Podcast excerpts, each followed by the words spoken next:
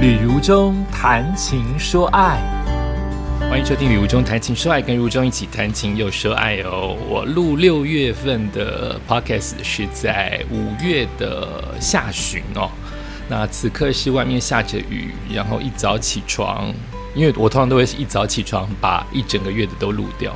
然后我的狗狗睡在我的脚边啊，是一种非常简单的幸福。它很乖，然后都会。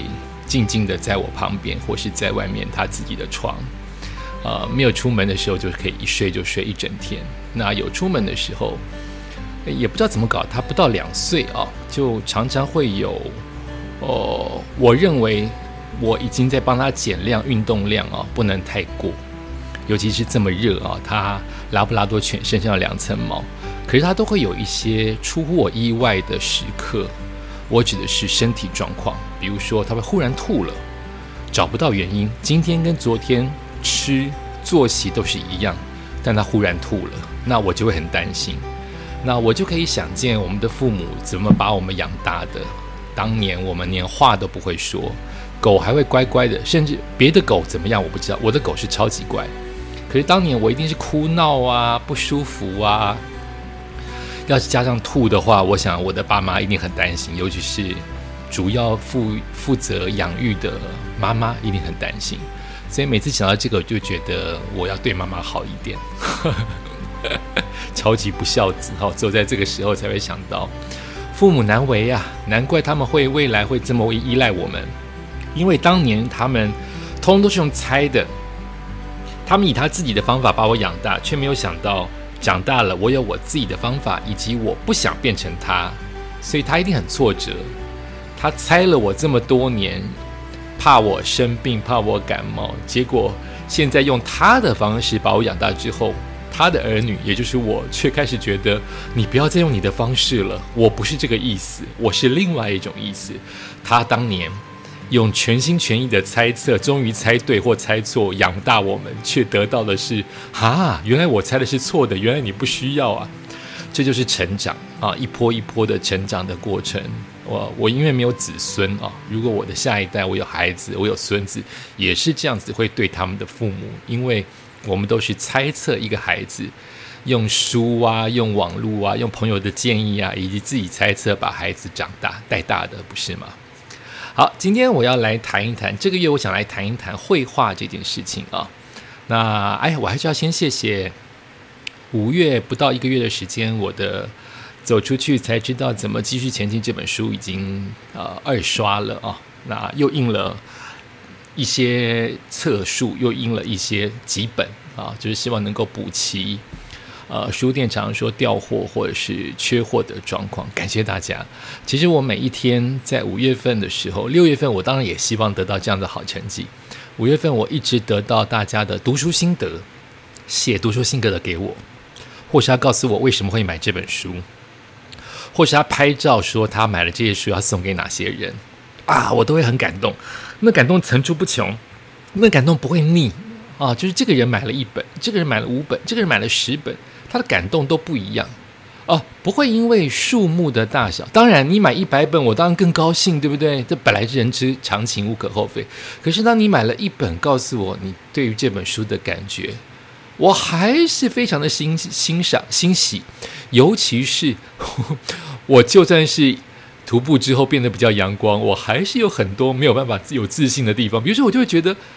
你怎么会买这本书？你也很阳光，你很能量很充足，你怎么会买这本书？还告诉我说我让你很能量很充足，类似这样的事情很多。就是我会觉得你怎么会买？当然越多人买越好，我却觉得你怎么会买啊？你怎么会推荐呢？感谢大家，希望这本书能够我的心愿，嗯，说大还蛮大的，希望那四刷五刷 直接跳过三刷。三刷、四刷、五刷、十刷，我都开心，好不好？我会继续的加油，因为我一开始是陆续上通告。其实我也有有时候会不知道通告到底有没有效用，尤其我们上了广播跟电视，到底谁在看电视，谁在看广播，我们都不知道。而这些看广播跟看电视的人，会不会不是我的读者，还是他刚好是我的读者，还是他未来是我的潜在读者？我永远都不知道，我只能尽量去上。尽量自己去敲通告啊，自己敲通告好辛苦，已经有经纪人，已经有出版社，这一次是全部都自己来。哦，我这次有一个自己的概念，就是不要怨天尤人。哎呀，出版社没敲，哎呀，经纪人太忙不敲。这是你的书，你要负责任，你就自己敲，才知道自己敲通告有它的时间的等待，以及需要一点体力，需要一点耐性啊，等待对方回应，等待对方告诉你什么时候排，等待对方会不会不敲，他不敲，有时候是忘了回信，有时候是根本不回你啊，各种的心态你自己都要能够接招啊，感谢感谢。好的，我来谈一谈这个月份，我想谈一谈绘画。哦，原因是因为当年在二零二一年的二月往外走，开始我的徒步环岛。我其实不知道自己要徒步环岛，好，就是当天呃早上的五点半走出去，说出来了自己要徒步环岛，自己还吓一跳，代表这个这个事情是在我心中隐隐约约有发酵的，要徒步环岛。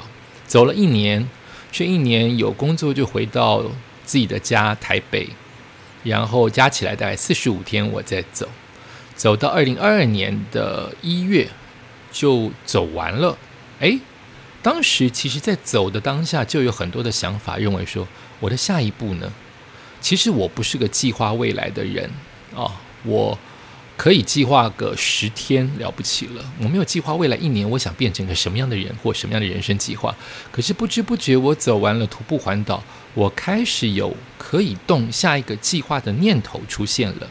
而这个计划可以不是按照旅途中这个框框来执行，它可以是徒步环岛的延伸，它也可以是完全不同的。只要我想做，我就做。所以我当时有很多的。呃，跳出脑中有很多的画面，比如说我去徒步环岛，有一些地方经过就是经过，但我很想念，我很想住下来，我很想在那个地方，呃，看一看除了我经过的那个清晨时刻，它夕阳会是如何，它中午会是如何，所以我马上就进行了。